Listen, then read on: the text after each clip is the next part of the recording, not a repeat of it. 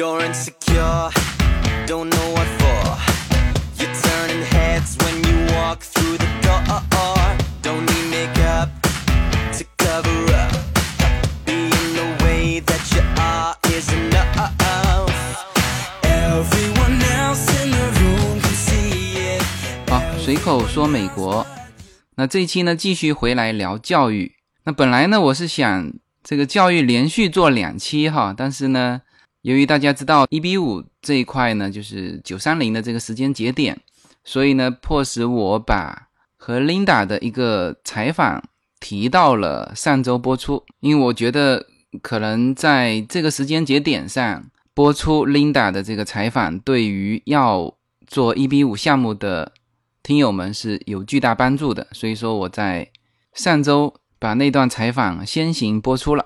那么播出之后啊，从点击率来看，呃，其实还没有我讲旅行来的高哈。呃，这说明什么呢？就这件事情也让我决定要把移民的这一部分的内容单独开辟一个专辑，就是现在即将要开播的这个随口说美国的移民专辑。那这个是一个付费的专辑，那一方面当然也是这个应喜马拉雅的要求了，另一方面就我自身来说，我也觉得到了要把随口说美国以及和移民专门的移民专辑分开的这个时间了，因为作为随口说美国的听友，他们更希望的是我说美国的时候呢，这个宽度更广一点啊，教育啊、社会制度啊、文化啊这些方面。能够多说一些，那么很具体的那些怎么移民以及移民的流程该注意什么这些具体的，那其实我发觉好像播出之后，其实点击量并不高啊。但是呢，作作为就要移民的听友们是非常有帮助的啊。OK，所以说这个就是我在这一期的开始之前就点一点这个移民专辑的这个事情。Baby,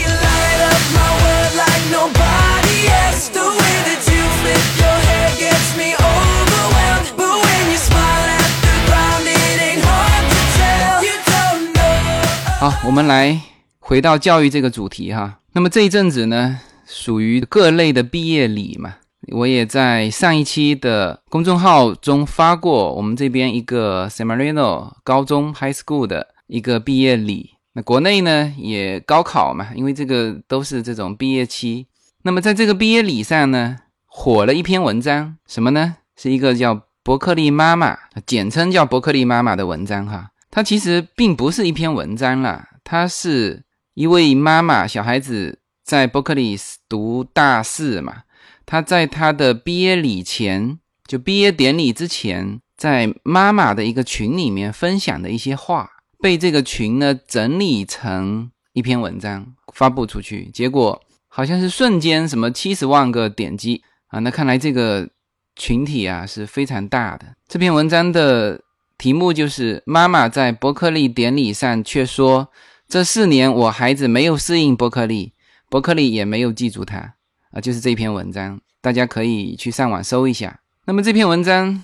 最重要的是谈他在培养孩子方面的一些失误，那这实际上是很珍贵的啊。其实他的孩子是很优秀的，能够在伯克利上学，而且他的主攻方向今后是准备去医学院的。但是呢，他的妈妈却在检讨自己的一些失误，所以说这就对于国内希望把自己的孩子送到美国来培养成社会精英的这部分家庭有非常好的一个学习和借鉴的作用。他最重点的这个话是这样子，他说：“美国的教育的确是最先进的，而且也是现在美国是世界老大的原因。然而，在接受这种教育的时候，我们做好准备了吗？啊，这个是他提出一个最重要的疑问。我简单的回顾一下这篇文章嘛。呃，这位伯克利妈妈的小孩呢是在伯克利读生物，那么今后呢是想去读这个医学院的。”他把他的留学分成两个部分，一个部分是留学前的申请准备，另外一部分呢是在美国的学习和毕业后的发展。就是说，他觉得小孩子就他目前而言分成这两个部分。那么他觉得他们在第一部分还是准备的很充分的，但是呢，第二部分他就失控了。其实看到最后，大家就知道，其实他的问题还是出在第一部分，还是没有做好准备。其实这个事情呢，从小孩子一进伯克利，小孩子自己就发现了什么呢？小孩子说了两点：第一，他说他不应该去读伯克利，因为什么？因为伯克利太优秀了。第二呢，这小孩子说什么？说伯克利的老师不会讲课。那这个实际上是什么？是中国的教学方式和美国的教学方式的非常大的不同造成的他的这种不适应。因为中国是怎么教？孩子呢？首先你得有一个统一的教材嘛，你有一个统一的标准啊，标准答案。老师教小孩的时候也是把这个教材啊自己先嚼烂了，然后最后喂给小孩的。但是美国是不一样的，美国就像他里面说的，没有教材，什么都是自己上网去查资料。那我的小孩子还没到那个阶段哈，但是呢，从他的这个雏形就已经看出来了。那回头我会慢慢说到哈。然后这篇文章里面呢，就提到了中国的孩子和美国的孩子最重要的两点不同。第一个就是思维，他这里面提到了一句话嘛，就是本科是建立思维，研究生是掌握技能，呃，博士是改变世界。也就是说，美国的教育很大程度上呢，在这个一直到本科啊，甚至有一些是体现在小学阶段，他就是这么教的。他会教你要思辨啊，不是所有的问题都只有一个标准答案。那么这种思维后面的基础是什么？是大量的阅读量。那这一点我是有感受的。Yuna 上 Kindergarten，我们之前也没感觉，因为 Yuna 听说读写各个方面都还不错嘛。那么唯一他的就分数正常的是他的阅读，他的听说写。那个成绩啊是高于美国平均成绩的，但是呢，他的阅读是叫做呃，在就普通小孩的这个水平上。那当然，这这这个我们也是也也是严格要求了。这个反正华人家庭都这样。那我们就知道他其实阅读量还是不够的。正常美国小孩一周要读三四十本书，当然就是他们这个年龄段的书啦。那我现在看优娜读的书已经。就是在他妈妈给他加强这个阅读量之前，我发现他读的书呢，我基本上还看得懂。最近这几天他读的书，哈，我这里面的单词起码过半是不懂的。其实他的阅读量慢慢慢慢就在起来了。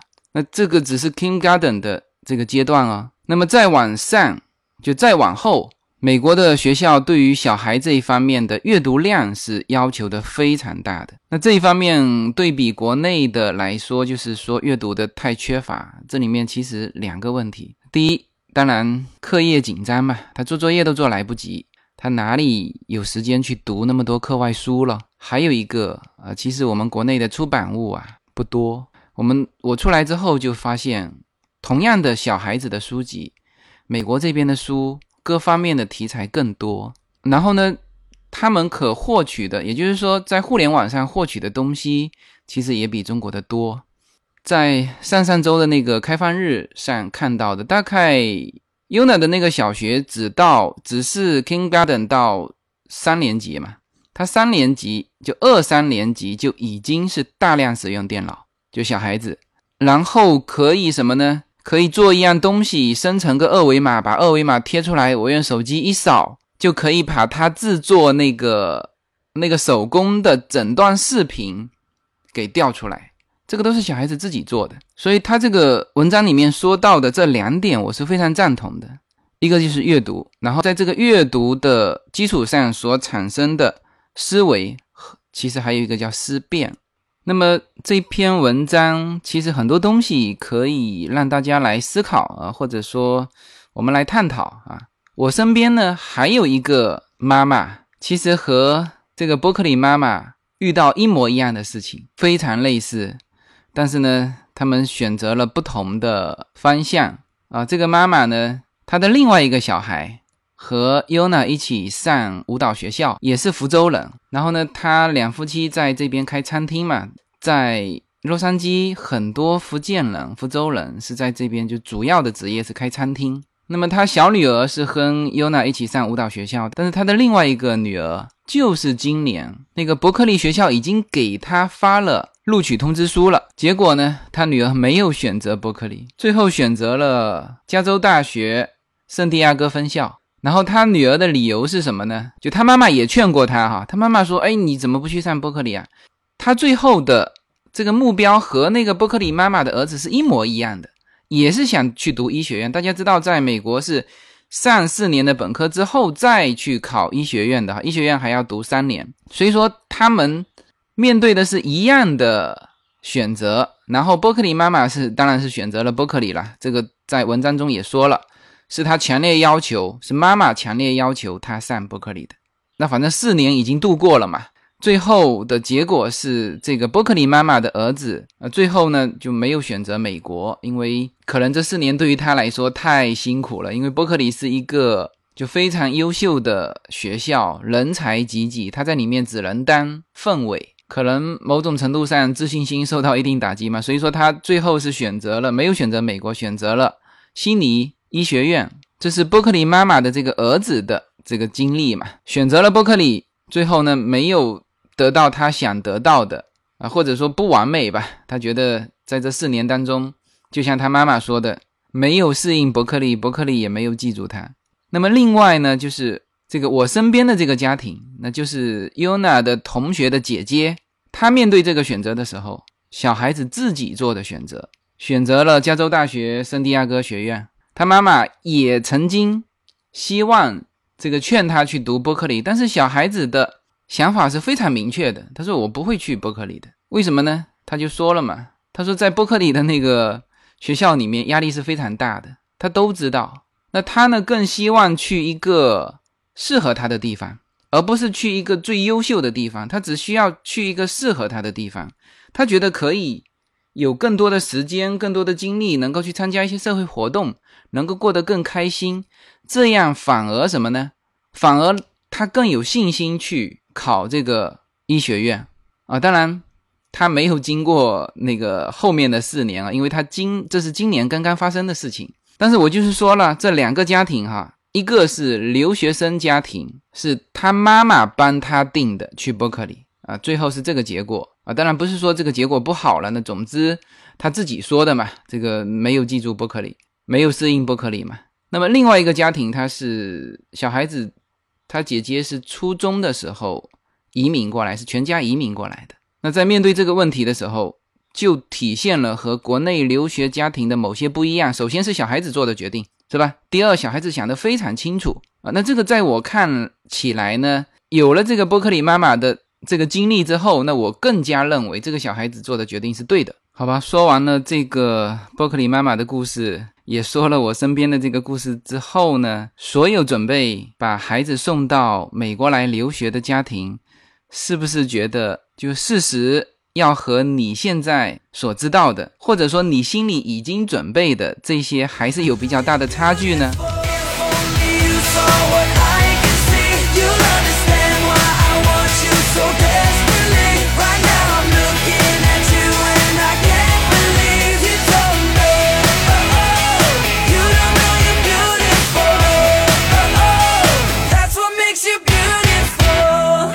其实确实是这样子，就是很多的孩子是到了这边才知道哦，真实的留学是一个什么样的状况。读完了之后啊，所有的这个经验总结才出来。但事实上是什么？人家说孩子的青春是不可逆的嘛。那有些东西呢，你可以事后去补救，但是时间这个东西啊，以及小孩子的成长这个东西是不可逆的。呃，所以我觉得，所有要把孩子送出来的家庭，真的是要充分了解美国，充分了解美国的教育，充分了解美国的社会现状啊，同时也要了解自己的孩子，然后再去做出决定啊。这个决定包括啊，要不要送小孩出来？好，送了小孩出来，读什么样的学校啊？读了这个学校之后，家庭应该给予到什么啊？除了资金之外。家庭还应该给予到什么？那下面呢，我就谈谈我自己的一些看法哈。首先，我先定位一下，就现在的中国的留学生家庭啊，这里面包括小留学生啊，以及留学生，这里面也就是说从初中到大学的这个年龄段，他们的家庭大部分是一个什么样的家庭啊？以及他们是一个什么样的孩子？我觉得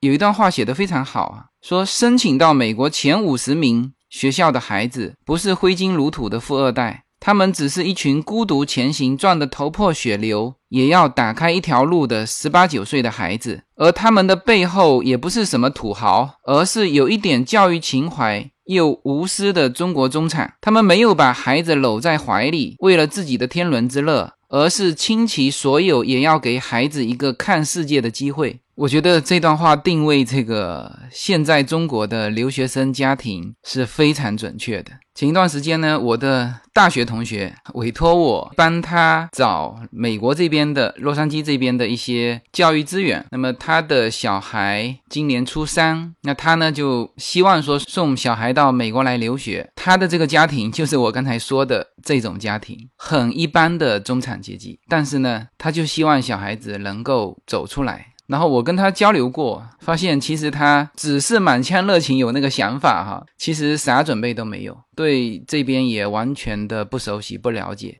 而且像他这种呢，是属于叫小留学生，这和那个伯克利妈妈的那种到大学阶段留学的还不一样，做的准备还要更多。有哪些方面呢？我觉得大概这几个方面吧。第一，你怎么挑学校？当然了，这些小留学生。基本上只能以什么呢？叫做外国人的身份，国际生参加一些私立学校。那他公立学校是进不去的。那其实公立学校不是说就比私立学校好哈，其实公立学校也很多问题。我啊，周末这个中午的时候呢，正好和一个白人的家庭，就老美的家庭啊，就一起吃午餐。那么他他们家小孩是。今年也是正好高中毕业嘛，那么聊起公立学校的里面的一些事情，呃，有一些也很意外哈。他那个学校还不算很差的学校，但是呢，他居然说学校里面四分之一有的学生有去吸食大麻。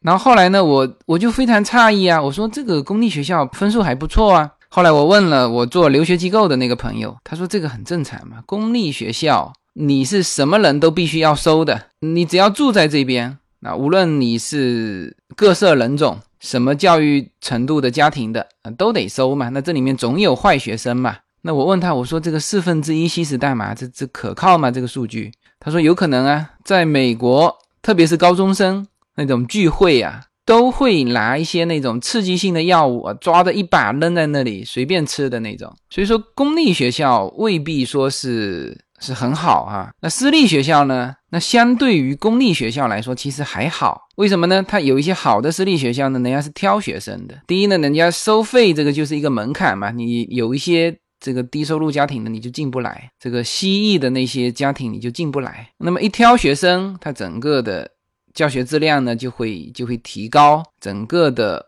校方的管理就会好。但是呢，私立学校。也是参差不齐啊，好的当然非常好，差的也无比之差。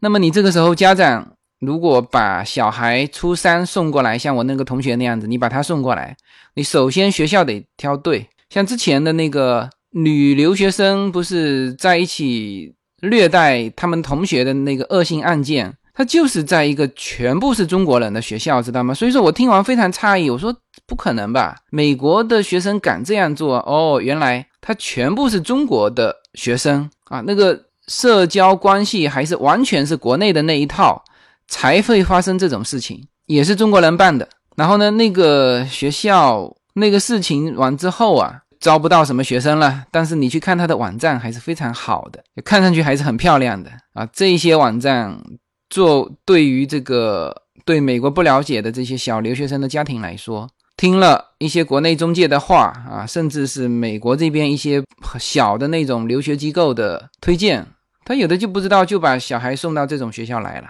啊。非常可笑的，有一些学校名字就直接就叫留京学校啊，其实总共没几个学生，而且全部是中国学生。那我那个做留学机构的那个朋友哈，还曾经什么呢？还曾经受那个家长委托去这种学校里面去捞学生，什么呢？就是家长不知道嘛，就把这个小孩送到这种非常差的这种学校里面来嘛。那结果小孩发现不对劲，这个校方叫他交这个信用卡，他也没交。然后呢，就偷偷的给家里打电话。后来家里人呢找到了这个我这个朋友，我这个朋友就带人去捞嘛，带了律师到那个学校去。结果一看，那个学校他说是在山里面的，我不知道在什么地方哈。总共整个学校才六十个学生，中国人占了五十八个，是吧？那这种学校你把小孩子扔进去，那不是地狱吗？所以说挑这个学校非常关键。当然现在国内。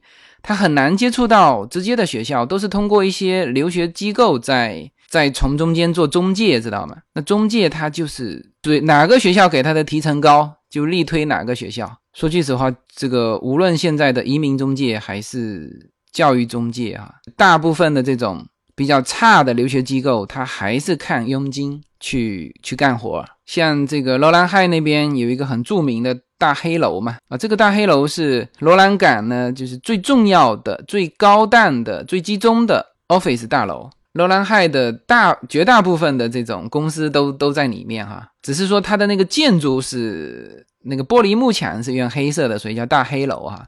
然后那里面呢，单单留学机构有三十多个。然后前一阵子呢，就看着警车来抓了一堆人走，就是那个出问题的服务机构。他就是配合一些很差的学校造假，然后呢，就是把学生招过来玩，也不需要考试，也不需要学习，你只要说能够到这个学校，他最后就都给你及格啊，都让你毕业啊，就是这种的学校。这一阵子是在查，这一阵子那个查两件事情嘛，一个是像这种的，就是说完全不按照美国这边的教学的。啊，就是为了混文凭的啊，这种学校在查，还有一种查什么呢？查那个拿着旅游签证到这边来上公立学校的，这个也在查哈，大家注意哈。所以说，像这种小留学生，家里呢做好的准备，第一步就是你要对这个学校进行了解，对这个留学机构进行了解。哦，不管你通过什么办法哈，你一定要了解小孩子去的这个地方到底是一个什么样的地方。不是说哦，我今天交了钱，让小孩子实现了留学的那个名义，你的家长责任就尽到了。这个还差得远的远。最基础的一步，先调查清楚这个学校到底怎么样，否则那个就是个火坑。第二呢，就是这个生活上的咯，这种小留学生呢，基本上都是找那个寄宿家庭，但寄宿家庭呢，这里面其实暴露出来很多和留学生。之间的一些矛盾，呃，其实双方矛盾都有。我我的那个加拿大群里面，前几天还还有个人在抱怨，他好像就是就是过来的留学生嘛，他就抱怨他的那个寄宿家庭怎么怎么抠，怎么怎么不可理喻啊。其实这个呢，双方面原因都有。那我就我不是说他的那个具体案例哈，也许他的那个具体案例确实是。那个那个白人家庭非常抠哈，这个我不不评论。但是呢，从大面积的问题来说，其实确实是双方面原因都有。那小孩自身的问题也有什么呢？就在国内习惯了嘛，我们不说娇惯嘛，那反正就是生活习惯就习惯了。吃饭的时候他都习惯了，你摆在他面前他才吃，叫你去。自己去盛，自己去拿，就感觉说我没有饭吃啊。有一些人家是披萨嘛，你自己要去拿的嘛啊。有一些是自己要去要去动手的食品啊。但是呢，这些小孩在家里习惯了啊，回头汇报的时候就说，嗯，这个寄宿家庭都不给他吃的，那家长一听就火了，是吧？这其实是有一些是习惯的问题，还有啊，有一些习惯是什么？其实是礼貌问题。比如说中国的小孩子呢，不要说中国的小孩了，中国的大人都是这样子，就是跟人家见面都很冷漠嘛，就是没有面带微笑不笑的。而且真正礼貌的是，你说话的时候要看着人家说，不是那样子眼睛斜在其他地方去说。早上起来也不说 morning，是吧？这是都是一些最基础的一些社交的礼仪礼貌，因为你小孩自身是这个样子的嘛。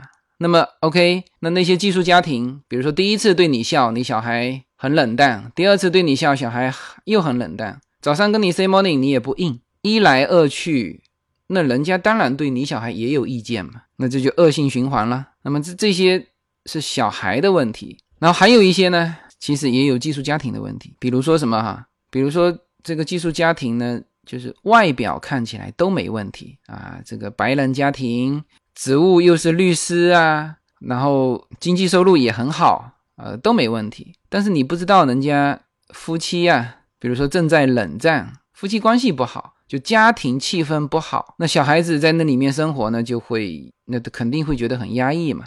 还有什么呢？还有比如说他们自己有小孩的，美国的小孩，所有的小孩都是自私的嘛。你不要说美国的小孩，中国的小孩，哎，这个时候多了一个小孩，寄宿家庭的学生进来。那小孩会觉得说，你是不是分了他的什么东西？空间也好啊，父母的爱也好啊，啊，各个方面的，那他也会跟你有一些敌视的那种态度。这当然是这个寄宿家庭的问题啊。还有，比如说有一些他性格上是比较比较粗心的，比如说迟一点去接小孩啊，小孩你知道放学就是你要去接他嘛。不接他，那他就在那边等嘛。嗯，加州的阳光又大，在那边晒，是吧？还有的时候就是说，寄宿学生和寄宿家庭的时间发生冲突的时候啊，比如说这个小孩子正好要去做一件什么事情，但是呢，这个寄宿家庭的成员正好生病了，或者是正好头痛啊，或者是正好心情非常不好，那这个时候也会有一些纠纷在啊。所以说双方都有，那遇到。那这些都是大面积存在的，就是说你去找到一个说一切一切都没问题的寄宿家庭是很困难的，那都会有一些这样那样的麻烦在。但是呢，小孩子啊，你要就事先要教他怎么应对和处理这些问题，这其实也是小孩走向社会一个很重要的社交嘛。你在人家家里啊，怎么样给人家留下一个好的印象？怎么样在时间冲突的时候呢？让人感觉你是体谅对方的，不要不要说适应美国社会了，你其实适应社会就是从这个适应寄宿家庭开始。中国的学生其实都会遇到这些问题了，你在中国也是走向社会的时候呢，你自然而然就要去学会这种社交。当然，如果说在此之前家庭在这一方面给小孩做好心态上的准备，那其实会好很多。但是现在中国的家庭什么呢？他也习惯了啊，小孩一抱怨他就着急了，所以啊，这个就是为什么我们聊起来寄宿家庭都感觉有这样那样问题的原因。所以呢，这个就是做好留学前的准备的第二项，就是呢，你要先最好你要先教小孩怎么适应这个社会。怎么有礼貌的社交？那那个学习还在其次哈，你生活先得搞清楚嘛，是吧？不要这个人在千里之外打电话哭着回来。没有什么能够阻挡你对自由的向往。人生是一趟旅途，精彩的是沿途的风景。大家好，我是无限自由。非常高兴能够通过《随口说美国》这个节目来认识大家。我每周都会在洛杉矶为大家录制一期《随口说美国》。现在大家除了可以听到我的音频节目之外呢，还可以登录我的微信公众号。我公众号的名称是 L 一二零一零零一一五无限空间。这是一个新移民家庭分享美国生活的点点滴滴的一个个人空间。同时，为了更好的与大家互动，我还开通了与“随口说美国”同名的新浪微博。移动互联网的神奇之处呢，就是可以把同类的人拉得很近，天涯若比邻，世界地球村。让我们享受这个自由连接的世界吧。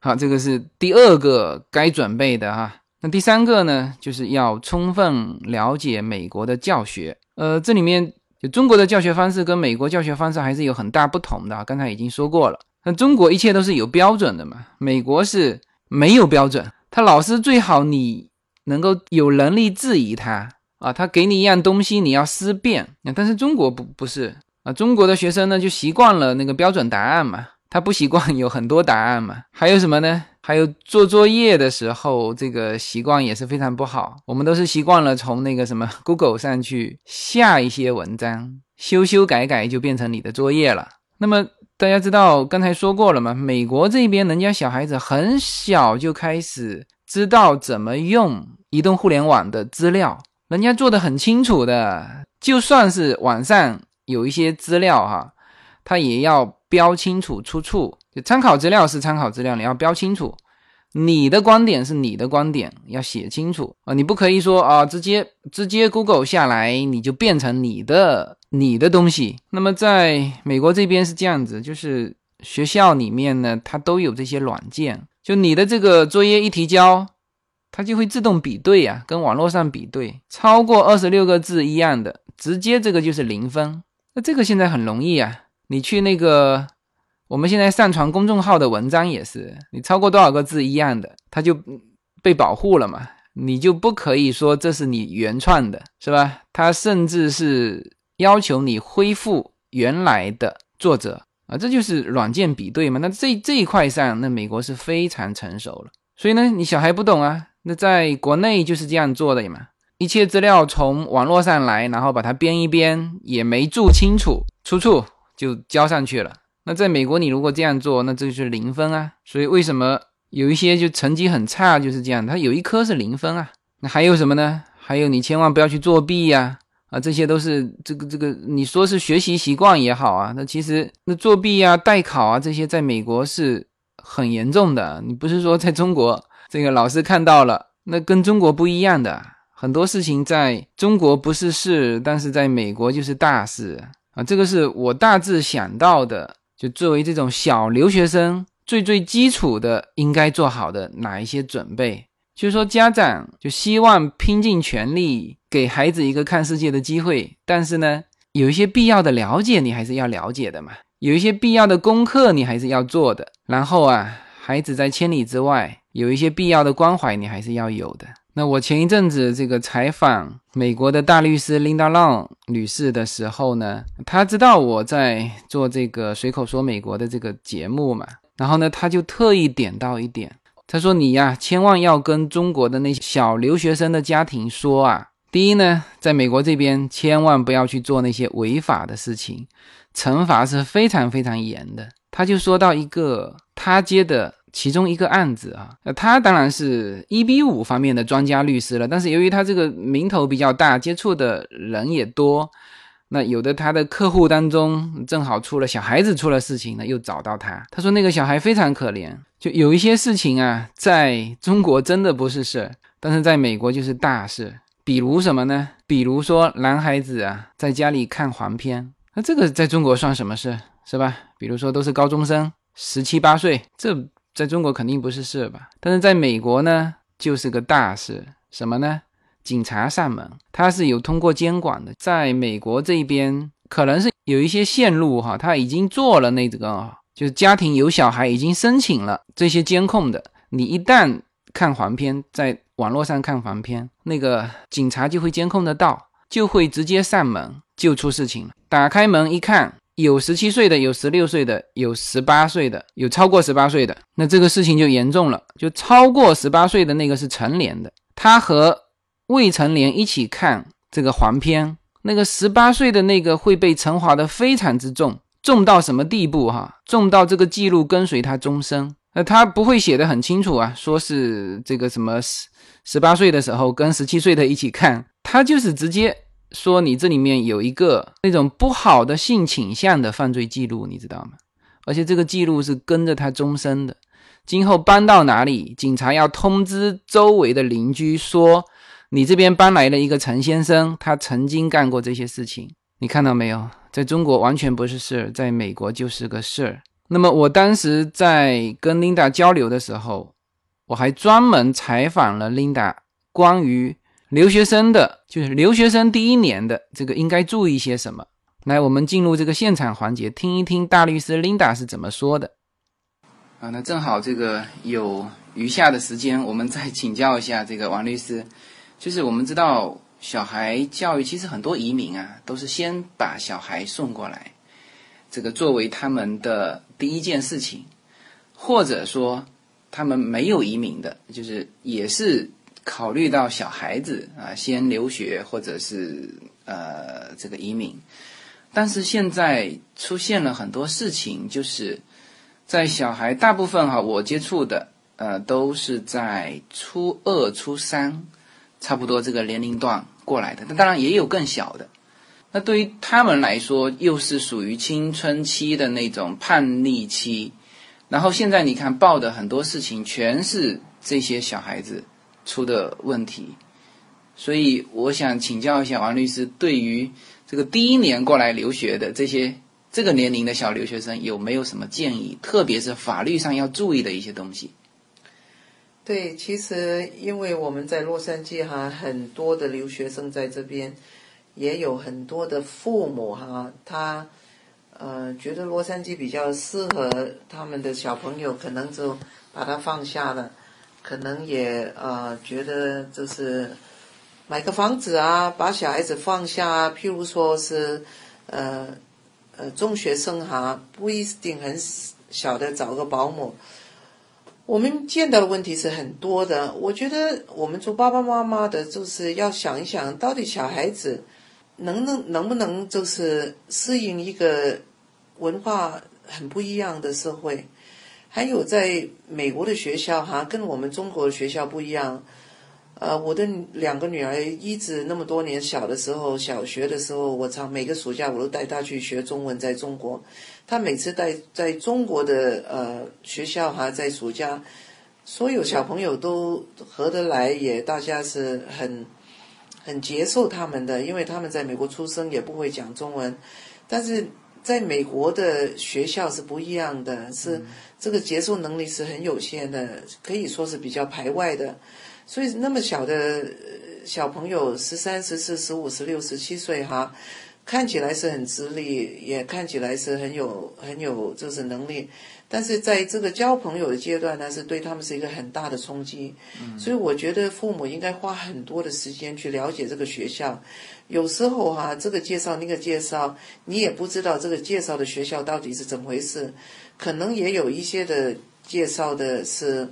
有介绍费的问题存在，所以去的学校也不一定是不好，但是一般是比较质量很好的学校哈是没有介绍费的。嗯。呃，因为他美国人排队都进不去了，他为什么还需要再找人去帮他介绍中国的学生去呢？但是你当家长的，你当然不知道这些的。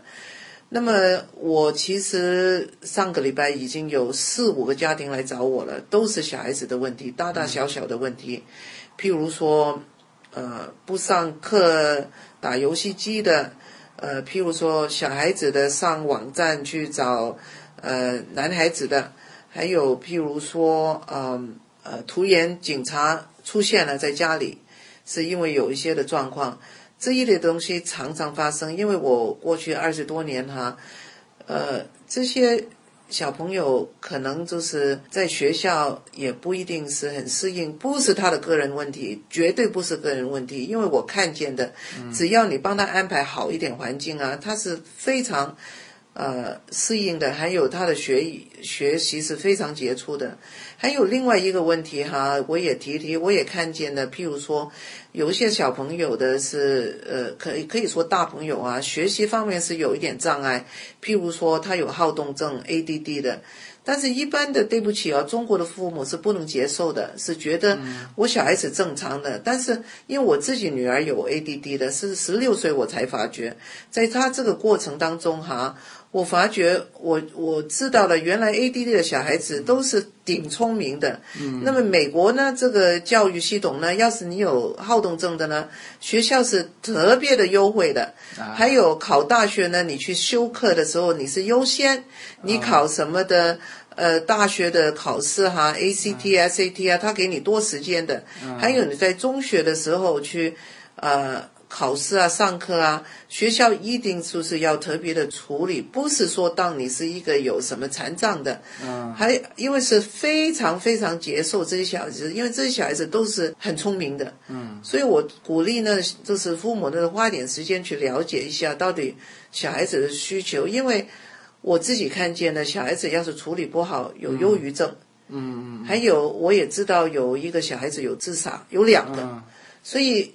爸爸妈妈都要过来，因为有时候我听到问问一些，譬如我我有问一个大学生，我说爸爸妈妈什么时候会来看你啊？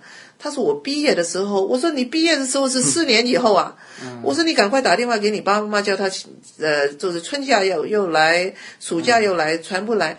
因为其实坐个飞机十二个小时，你的小朋友是很需要你的。因为每个小朋友下课的时候都要跟妈妈、爸爸讲一点话。这里面就是说，对于家庭来说，一个方面他放过去的时候，先要考察这个环境，环境很重要，就不是说听了哪一个中介的介绍，就就把小孩孤零零的一个人扔过去。对。另外一方面呢，就是过去之后，父母的就就是不可能说一直在陪伴了，但是就是说要经常的过来的这种陪伴。也是一种非常重要的，非常非常非常重要，因为你不知道他交什么朋友，你不知道他的课外活动是怎么回事，嗯，还有学习，嗯，我知道有些学校根本没有机会是跟呃父母有沟通的，啊，父母也不知道发生什么事，小孩子也不知道发生什么事，呃，家呃就是老师也不知道发生什么事，所以有时候你知道到底老师学校。觉得这个小孩子没人理了，可能他也不理了。那现在有一些好像是这种，也是一些机构嘛，他会推出这种叫留学后服务，好像是说就帮家长监控小孩，就给家长一些一一段时间给家长一些报告啊那些。对，这个这个我也见过，但是你想想，因为有一些的利益冲突的问题，譬如是说他是有一些的公司来请他以后后后勤的服务。那么学校是听谁的呢？学校是听这个公司的嘛？因为这个公司介绍很多的学生给他嘛，所以他个别来关注这个学生的几率呢？我觉得好的公司绝对有，好的后勤服务也绝对有，但是因为有商业的因素在里面就不好了嘛。这个只是一个一个小朋友，所以我们觉得把所有的商业因素全部拿开，因为我们。我们自己做爸爸妈妈的耽误自己的事没问题，但是耽误小孩子是是会影响他一生的。还有一种说法说，小孩过来的第一年就不要一下子就直接把他扔到那个很正就是嗯正规的那种学校去，让他有一年的时间呢，就专门有那种叫预科。你有没有听说过这种？就是有预科的那种，那种你会不会缓冲一下会更好一点？也不一定，我我觉得是看学校，有很多学校他们设计的是，他第一年进来就会让他参与很多的东西，也让很多同学跟他交流。但是有一些学校呢，就是把它全部播在全是中国人的圈子里面，上课的就是说全部 ESL，因为 ESL 的问题呢，就是说，假如你是中学的时候，你不够普通的英文课的时候，你不能上普通大学啊，一般的大学哦，就是。变成是等于二等公民，那么小孩子那么老远来，变成二等公民，整天上学，这个心态也不好。就是还有我鼓励，就是爸爸妈妈哈，我知道英文这个语言是不容易学，嗯，但是我常常会跟妈妈说，对不起，你一定要去学英文，你学英文来美国，要跟跟老师呃跟学校吵架的，因为你你你万一小孩子有什么的状况，你要维护他，你要保护他，是，你靠人是没用的。所以这一点我就很有体会，我就很有体会。你不一定是真的要跟他吵架，但是你不去发表你的意见的时候，他们觉得就是说，可能这个学生我也不需要怎么样关注。嗯，对。呃，我现在没有存在说跟学校争取什么事，就是说我我觉得如果我会说英文呢，就是比比如说跟老师交流会顺利一点，就是会知道小孩子更多的这个。日常的情况，我就有一个朋友，他有一阵子突然间发愤图强学英文，嗯，就是他突然间发现，他完全不了解他小孩的世界，对，所以说他开开始学，学了学了两三年，就就就慢慢的开始，呃，就英文就变得很好，然后开始了解小孩。确实是，确实是。其实我我自己也是一个不好的妈妈啊。嗯。我在美国那么多年，小孩子在美国出生啊。有一次人家问我：“哎，你的女儿那个时候十几岁，她最喜欢的歌是什么歌？她最喜欢看的电视是哪一个节目？”我都不知道，她的内心世界我完全不知道。嗯。所以有时候不是言语的问题，都是到底我们。希望怎么样去认识我们的小朋友呢？还有，我发觉有一个有个问题啊，很严重的问题，就是这些小朋友呢，都给给我们这些爸爸妈妈呢，逼得疯掉了。就是说，你一定要考什么东西，补习班每天就是到晚上六七点，晚上还要学这个学那个，就是希望你进那个好的大学。我自己的观察就是说，好的大学，我自己同学哈，哈佛毕业的。跟我的是法学院的的的同学哈，或者是什么的名校的毕业，我觉得小孩子要快乐，嗯，一定要他快乐，他的童年就是这样去了。因为我觉得我们父母也要自己反省一下，我们跟朋友讲我的女儿去哈佛，嗯，这个值得吗？嗯，这有必要吗？嗯嗯，所以我看见这些小孩子很痛苦，嗯，非常非常痛苦，要学。艺术，爸爸妈妈不准他学。嗯嗯嗯，您您说的这个现象在美国也也很多吗？中国学生啊，中国学生，美国学生没有。对呀，不是不能说没有，很少。嗯嗯嗯，很少。是是，但是他们也是很杰出的。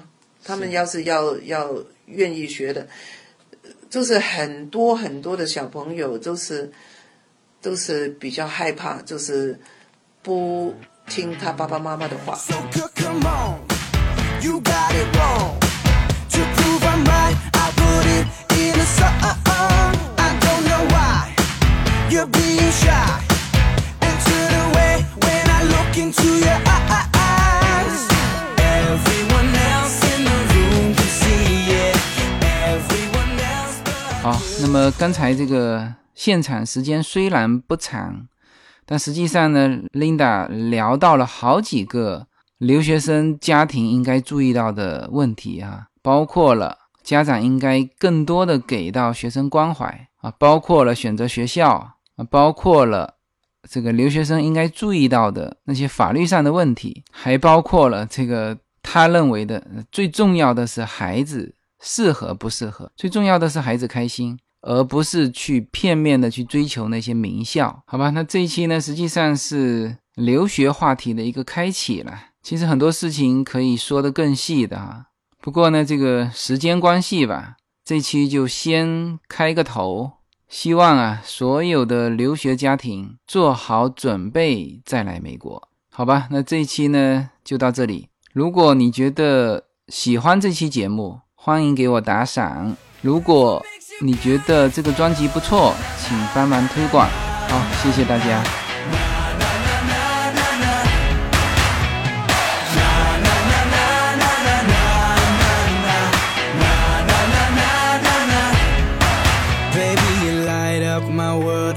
nobody else. The way that you flip your hair gets me overwhelmed. But when you smile at the ground, it ain't hard to tell. Light up my world like nobody else The way that you flip your hair